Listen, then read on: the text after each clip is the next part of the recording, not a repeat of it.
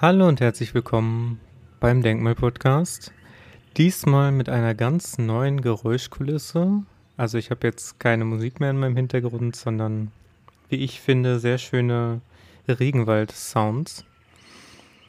Und ja, das passt auch ganz gut eigentlich zum heutigen Off-Topic-Thema. Es soll um Social Media gehen. Spezieller gesagt eigentlich um eine Social Media Pause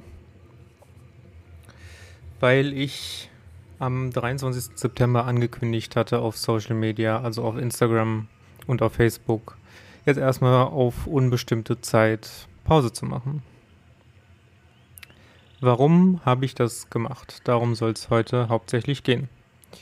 Und in erster Linie geht es darum, dass ich das Gefühl hatte, immer mehr Zeit auf Instagram zu verbringen. Also man muss dazu sagen, ich bin halt auch eigentlich jemand, der immer sehr viel Content selber produziert hat, natürlich auch für meine eigene Seite Tristans Trivium, aber auch jetzt speziell in Bezug auf meine Arbeit bei den Ärzten für individuelle Impfentscheidungen, wo ich für das Social Media verantwortlich bin.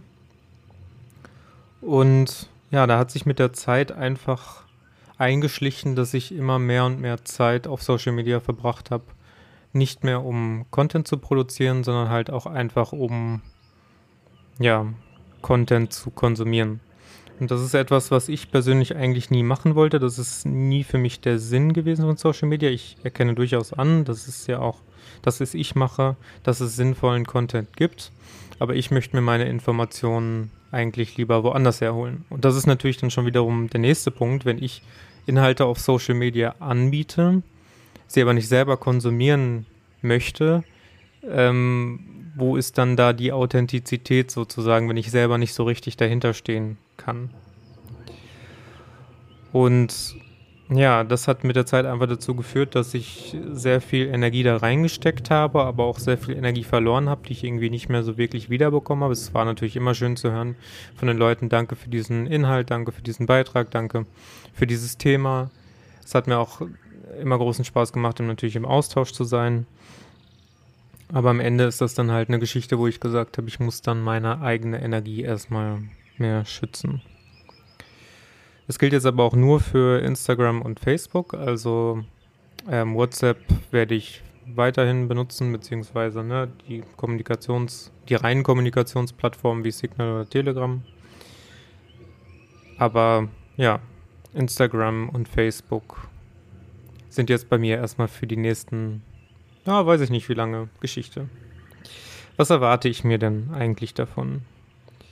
Ja, jeder oder viele, nicht jeder, vielleicht viele kennen den Begriff Digital Detox oder Media Detox. Dabei geht es ja darum, dass man sich selber auch versucht, einfach mal ein bisschen frei zu machen von zu vielen Informationen und eben auch gerade von Informationen, die von sozialen Medien stammen. Hier geht das Gewitter im Hintergrund gut ab. und ich hatte das ja schon mal gemacht, eine Zeit lang. Mir persönlich hat das sehr, sehr gut getan. Besonders gut getan hat es mir auf dem Jakobsweg 2019, wo ich auch komplett gar kein Smartphone dabei hatte, sondern nur so ein altes, ja, Nokia-ähnliches ähm, 20-Euro-Handy womit ich noch mit WhatsApp schreiben konnte. Also das hatte das Handy, das war extra so besonders, dass man WhatsApp benutzen konnte, aber sonst nichts. Aber ich bin halt nie in diesen zwei Wochen des Jakobswegs irgendwie ans Handy gegangen. War viel in der Natur und das möchte ich mir jetzt irgendwie gerade auch zurückholen, weil ich hier direkt vor dem Haus einen schönen großen Wald habe und auch die Spree in Berlin.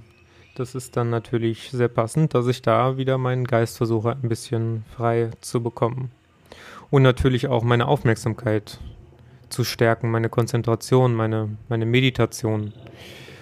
Gerade Social Media habe ich das Gefühl, wenn man sich so viel über Inhalte swiped äh, und wenn man ganz viele verschiedene Sachen konsumiert, ähm, dann sinkt irgendwie die Konzentrationsgabe. Ich kann das auch nicht richtig erklären. Am besten sieht man es auch, finde ich, wenn man so die letzten 50 Jahre TV-Geschichte sich anguckt, wenn man da mal einen Film studiert, so von vor 50 Jahren und dann heute oder eine Doku auch, dann gibt es immer mehr Schnitte und immer weniger reines Bildmaterial, immer weniger Inhalt und dafür mehr ja, diese äußerliche Verpackung, die ähm, schön aufgehübscht wird von diesem Film oder von dieser Dokumentation, damit die Leser nicht wegschalten. Also es geht weniger um Informationen, die man tatsächlich bekommt, weniger um Tiefe und mehr um die Aufbereitung des Ganzen. Und das finde ich irgendwie auch eine sehr fatale Entwicklung, die ich ja auch einfach dadurch bei mir aufhalten möchte, dass ich hin und wieder dann einfach mal abschalte und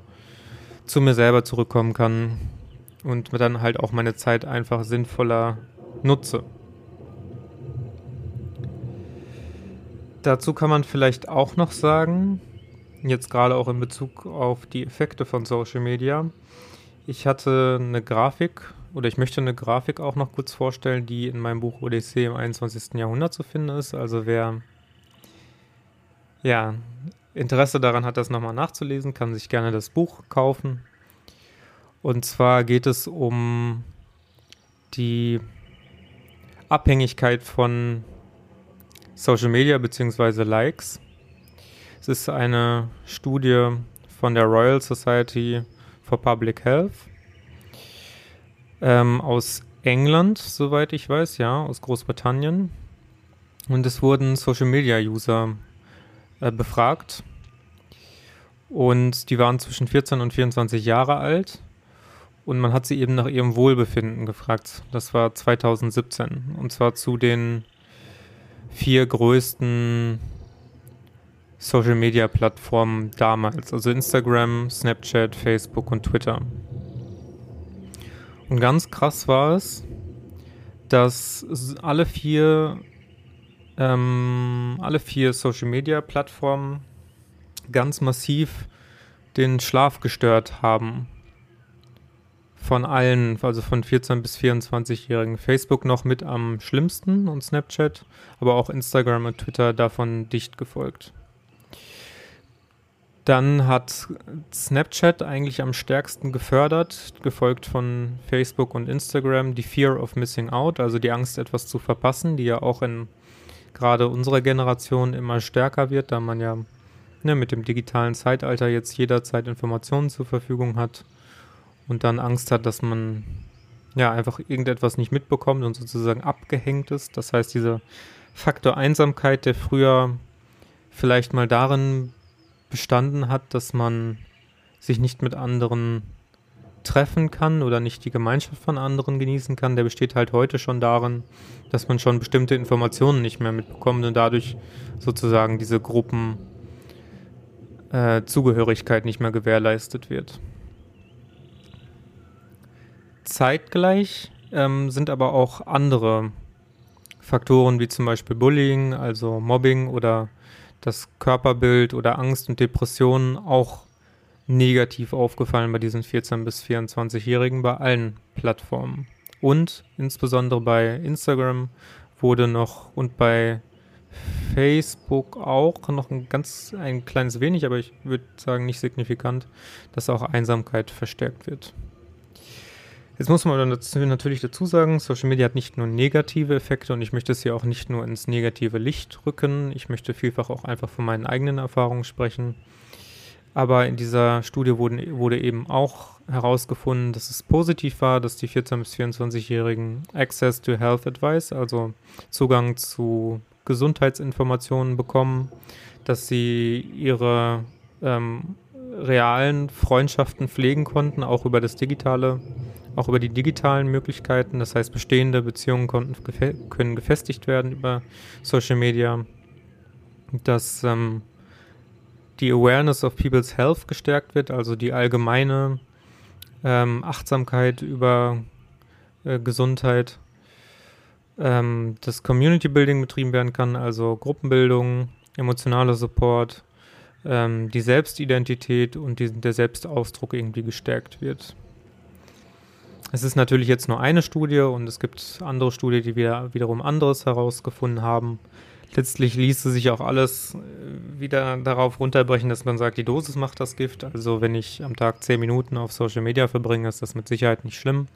Aber wenn es dann halt schon in den Stundenbereich geht, dann sollte man vielleicht auch mal überdenken, ob das alles so positiv ist.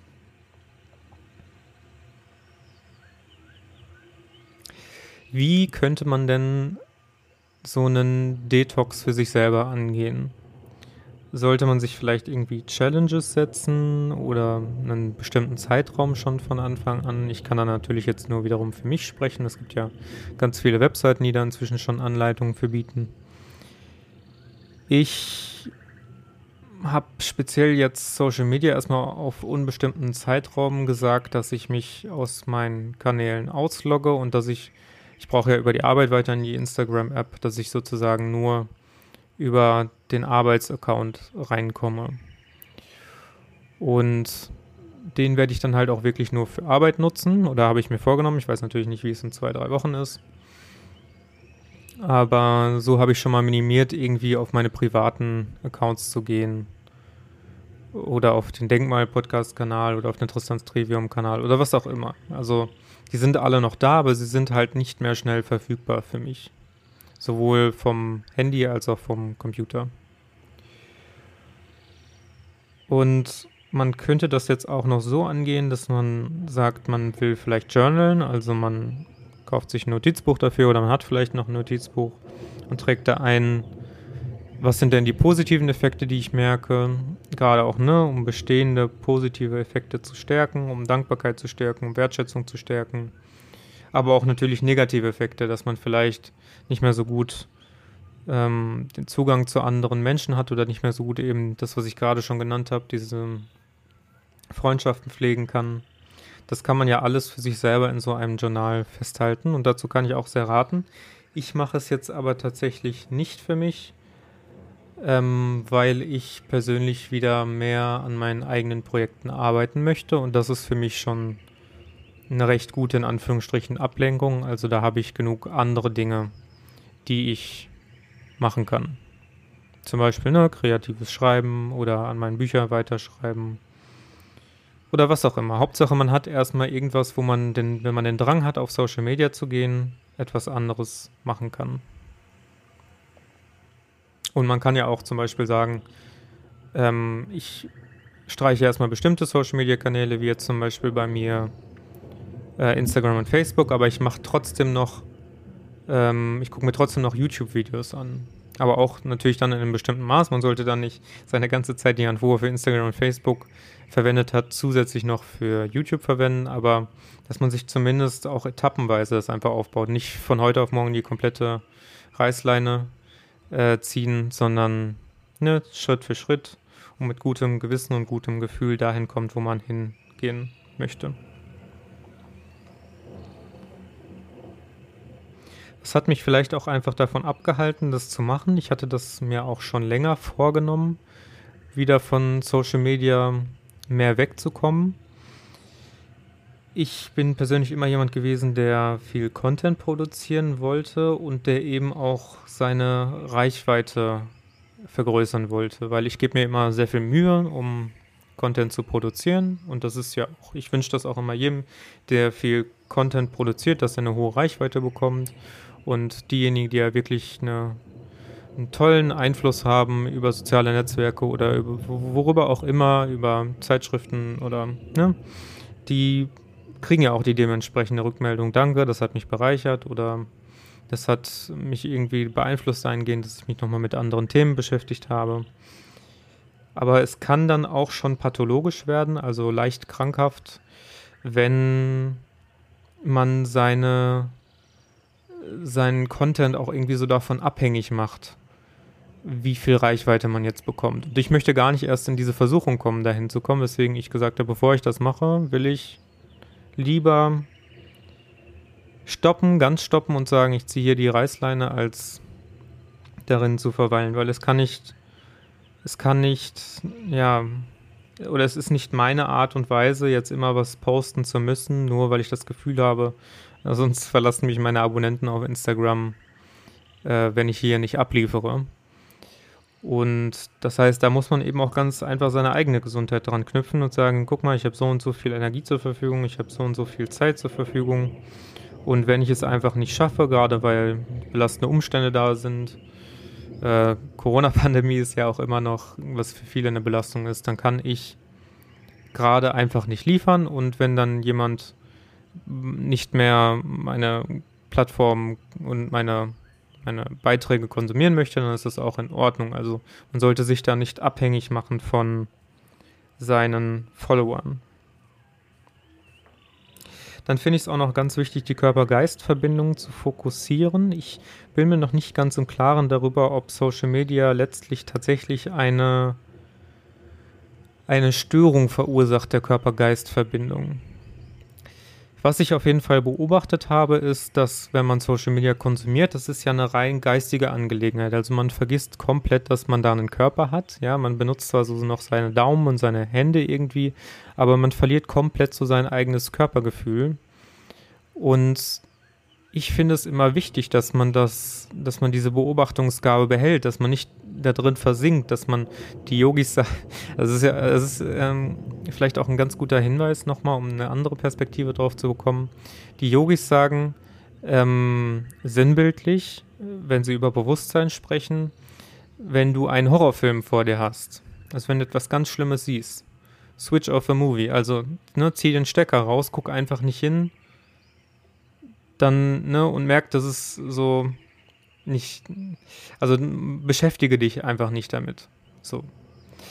Advaita Vedanta sagt im Gegensatz dazu, also eine non-dualistische Lehre, eine fernöstliche Lehre sagt dazu, seh doch einfach, dass es ein Film ist. Wenn du siehst, das Leben ist ein Film und du bist der Beobachter davon, dann brauchst du nicht den Stecker rausziehen, weil das ist vielleicht eine aus Angst getriebene Handlung, sondern sieh einfach, dass es ein Film ist, dann brauchst du keine Angst haben.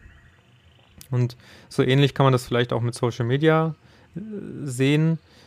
Je mehr man in Social Media verschwindet oder je mehr man sich da hineinbegibt, desto mehr verliert man so sein Gefühl für die eigene Beobachtungsgabe, für den eigenen Körper. Dann ist man nur noch so, dann ist man überhaupt nicht mehr auf sich selber fokussiert und zentriert, sondern man guckt nur noch nach außen, nur noch auf dieses eine Gut, auf die meisten Likes, auf die meisten Abos, auf ne, das, was kann man eben da rausbekommen und was bringt mir so am meisten das äußere, äh, äußere Glück. Sobald so man irgendwie Social Media so ansieht, dass man sagt, Social Media soll mir irgendeine Art von Glück bringen, sage ich immer schon, ciao, das ist nicht das, was ich möchte. Das heißt, da nochmal zu gucken, stört mich Social Media in meiner Körper-Geist-Verbindung, das auch einfach mal zu beobachten. Inwiefern bin ich denn da vielleicht zu stark involviert? Das ja, ist vielleicht nochmal ganz sinnvoll. Wobei ich aber auch ganz klar nochmal sagen möchte, ich möchte jetzt gleich nochmal den Film ähm, The Social Dilemma vorstellen, den ich vor einiger Zeit mal geguckt habe. Ich möchte aber vorab dazu auch nochmal sagen, Social Media ist nicht der Feind. Also ich möchte auch nicht den Teufel an die Wand malen. Deswegen habe ich ja auch diese Studie vorgestellt. Es gibt nicht nur negative Effekte von Social Media, aber das ist dann eben eine ganz individuelle Sache, wo man das einfach sein Gefühl berücksichtigen muss. Ist es denn jetzt für mich so, äh, sind die negativen Effekte zu hoch, als dass man da vielleicht ja Positives von mitbekommt? Und deswegen möchte ich jetzt kurz den Film The Social Dilemma vorstellen. Ähm, als Leitspruch hat The Social Dilemma, wenn man auch auf die Webseite geht, The technology that connects us also controls us. Also die Technologie, die uns verbindet, kontrolliert uns ebenfalls. Und der Film wurde ähm, ja eigentlich ziemlich gut bewertet, auch gerade so, wenn man auf die gängigen Bewertungsplattformen wie Rotten Tomatoes oder so guckt. Ähm, die meisten User fanden das eigentlich einen echt guten Film, weil es halt auch viel aufgezeigt hat, ähm, was denn so falsch läuft ähm, viele Mitarbeiter sind auch so von hochrangigen Firmen, ich glaube von Google und Facebook und so haben sich auch dazu geäußert, ähm, was denn Social Media eigentlich mit uns macht, wie das Sucht begünstigt, ähm, wie das ja viel Negatives verstärkt. Ähm, aber auf der anderen Seite gab es eben auch viel Kritik, zum Beispiel vom Tagesspiegel, die dann geschrieben haben, dass der Filmemacher irgendwie eine Dystopie inszeniert, als auch Hass schürt. Ähm, ja, es ist wie immer, ne? Man muss das selber für sich versuchen herauszufinden. Jeder Mensch ist ja in meiner Ansicht nach mündig. Jeder kann für sich selber entscheiden, was er aus diesem Film mitnimmt. Und ich habe da jetzt nichts Negatives rausgenommen. Ich habe jetzt nicht Google oder Facebook irgendwie zu Massenmördern erklärt oder so für mich selber nach diesem Film, sondern ich habe gesagt, der Film zeigt mir einfach auf, was Social Media anrichten kann. Und das ist gar nicht mal unbedingt wenig. gerade, also gerade auch unter diesem Suchtaspekt. Ich meine, alles kann ja heutzutage eine Droge sein. Auch Sport kann eine Droge sein. Äh, ne, Substanzen können eine Droge sein, Ernährung kann eine Droge sein, aber eben auch Social Media kann eine Droge sein. Und wenn man sich dann halt angucken, anguckt, dass solche Algorithmen verwendet werden, ähm, auf YouTube, auf Instagram, auf Facebook, ähm, es gibt auch, glaube ich, eine gute Art-Doku darüber, über Sucht und auch eben über diese verschiedenen Social-Media-Plattformen, wo speziell nochmal beleuchtet wird, wie die das machen, kann ich sehr empfehlen, wobei ich gerade nicht weiß mehr, wie die heißt, aber die findet man relativ schnell. Die Algorithmen können uns also gefährlich werden, weil sie uns in einen Band ziehen. Sie nutzen unsere ähm, Strukturen im Gehirn so aus, dass wir immer mehr davon wollen. Sie nutzen unser Belohnungssystem aus, sie nutzen unsere, unser Zugehörigkeitsgefühl aus, unsere, unser Selbstverwirklichungsgefühl, unser, ja, einfach unser Menschsein, unsere Bedürfnisse werden da angezapft und wir, wir werden dazu quasi gedrängt, ähm, da drin zu bleiben. Und man ist sich meistens nicht mehr bewusst, weil das auf so einer unbewussten Ebene stattfindet, ähm, dass wenn man eben nicht diese, diese Bewusstseinsbeobachtungsgabe hat, dass man da ganz schnell in so eine Falle läuft, sich selbst da drin zu verlieren. Und ein Spruch, der mir auch hängen geblieben ist, gerade weil auch meine Freundin Celine den immer wieder sagt, ähm, wenn eine Dienstleistung oder Produkt, wenn eine Dienstleistung oder ein Produkt nichts kostet. Ja, das muss man sich ja vor Augen führen. Google, Facebook, Twitter, Instagram, alle kosten nichts. Dann bist du das Produkt. Dann machen sie mit dir Geld. Dann analysieren sie dein Verhalten und spielen dir, spielen dir dementsprechend Werbung aus, auch unbewusst, die dich dazu bringen soll, bestimmte Dinge zu kaufen, ob du das willst oder nicht. Früher gab es ja auch mal im Fernsehen diese Werbung, die ich glaube nur ein Bruchteil von einer Sekunde eingeblendet wurde zwischen verschiedenen Werbebeiträgen, die dann dazu geführt hat, dass man auf einmal Hunger auf einen Hamburger bekommen hat, weil im Unterbewusstsein ein Bereich angetriggert wurde, wo man das noch nicht mal gemerkt hat, dass man jetzt gerade Hunger hat auf einen Hamburger. Das ne, wurde dann mit der Zeit verboten, weil man gemerkt hat, das ist ähm, ja manipulativ. Aber genauso manipulativ sind natürlich auch die Social-Media-Plattformen, weil sie die Werbung einspielen, die mit deinem Verhalten analysiert, ähm, dir das bringen sollen, was oder das anzeigen sollen, was du tatsächlich haben möchtest. Gibt ja auch diese lustige Geschichte von Marc-Uwe Kling, Quality Land, wo das Ganze nochmal ein bisschen ad absurdum geführt wurde mit dem, ich glaube, lilanen Dildo oder so, den äh, Peter Arbeitsloser ähm, zugeschickt bekommen hatte von einer Drohne, weil die Drohnen in dieser Zeit von Quality Land immer genau wussten, äh, oder wissen mit dem Verhalten, was sie von den Leuten analysieren, was die Leute haben wollen. Und es gibt quasi keine Möglichkeit zu sagen, nein, das möchte ich nicht haben, weil die Drohnen wirklich all, so sehr und alles über die Menschen wissen. Die Menschen sind so transparent, dass ja, sie eigentlich keine Möglichkeit haben, das irgendwie zurückzuschicken oder so wie heute auf diversen Plattformen.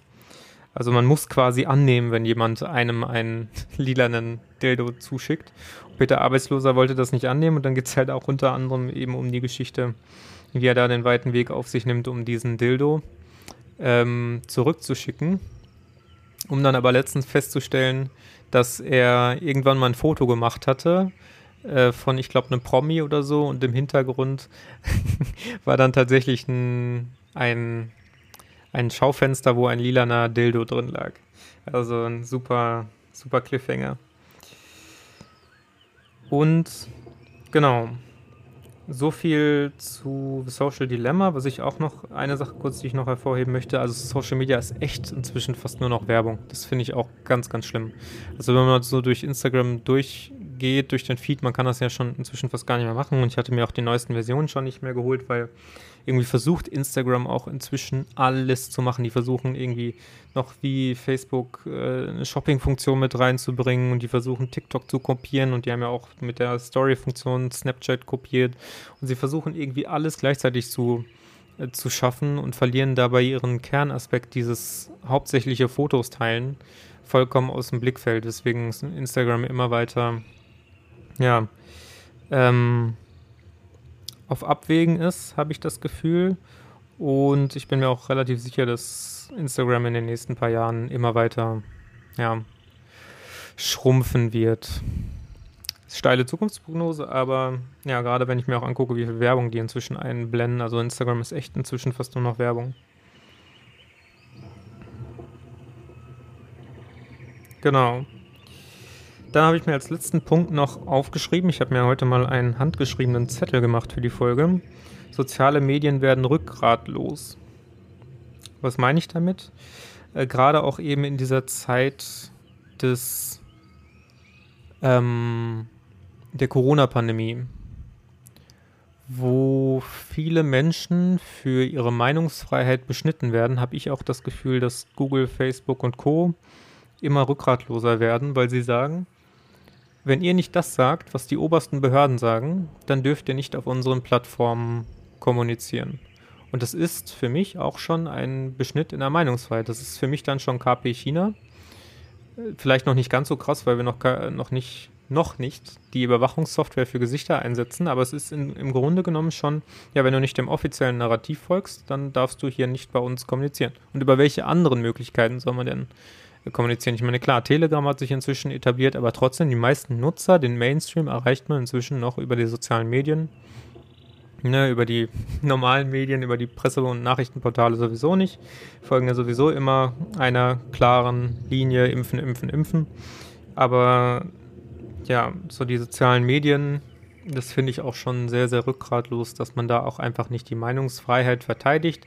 Selbst wenn es ein bisschen abweicht von dem, was die Weltgesundheitsorganisation zum Beispiel sagt oder das Robert-Koch-Institut, ist es noch nicht automatisch falsch. Sieht man auch daran zum Beispiel, ich habe ja jetzt meine Masterarbeit über das biopsychosoziale Krankheitsmodell geschrieben und obwohl dies, das biopsychosoziale Krankheitsmodell inzwischen als die kohärenteste Medizintheorie gilt, wird von der WHO nach wie vor ein Kurs verfolgt, der die veraltete Medizintheorie der Biomedizin fokussiert. Und auch das könnte man schon kritisieren, könnte sagen, ja, dann liegt aber die WHO eigentlich falsch, aber YouTube sagt halt, nee, WHO ist halt oberste Instanz, deswegen dürft ihr davon nicht abweichen. Das finde ich halt sehr rückgratlos, weil dann auch wiederum irgendein äh, kleiner YouTube-Admin sich herausnimmt zu sagen, was ist denn Wahrheit oder nicht, dann Leute beschneidet, die 30, 40, 50 Jahre Erfahrung im Bereich Medizin, Gesundheit äh, haben und ja, sich dann aufspielen, als wären sie Gott. Aber das ist ja sowieso ein anderes Thema. Das ist ja so, ne, dieses Thema mit der Mensch spielt ja gerne Gott. Ne, auch gerade wenn es um solche Prädikamente geht wie die Covid-19-Pandemie, also um solche komplexen Probleme, dann ja, kann das schon mal sehr schwierig werden. Jetzt möchte ich als letztes noch aus meinem Buch einen Abschnitt vorlesen, den ich auch sehr passend finde.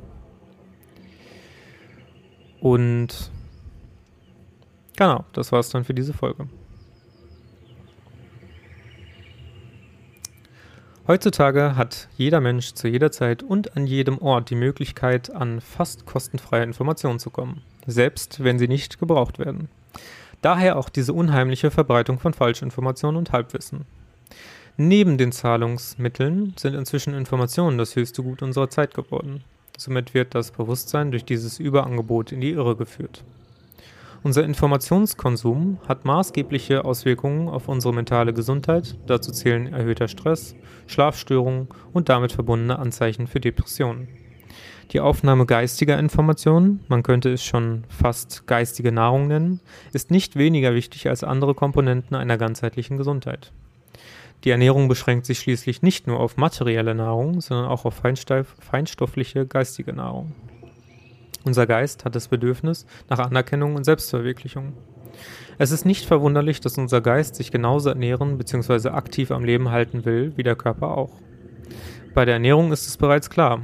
Wir müssen da bewusst darauf achten, die richtigen Lebensmittel zuzuführen und auch darauf, wie wir sie zuführen. Wir sollten also Nahrungsmittel auf unsere individuelle Situation anpassen.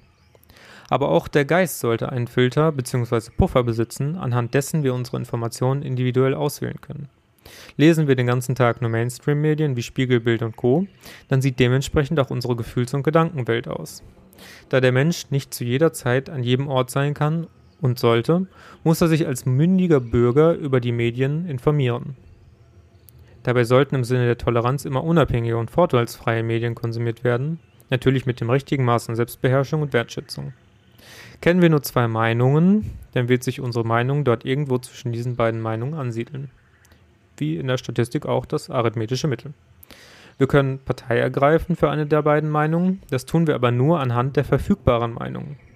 Haben wir keinen Vergleich bzw. keinen Maßstab, dann wissen wir auch nicht, ob unsere Meinung in unserem subjektiven Empfinden richtig ist. Wenn wir geistige Nahrung konsumieren, müssen wir darauf achten, welche Nahrung wir zuführen, sprich welche Quellen und wie wir sie konsumieren, mit dem richtigen Filter namens gesunder Menschenverstand.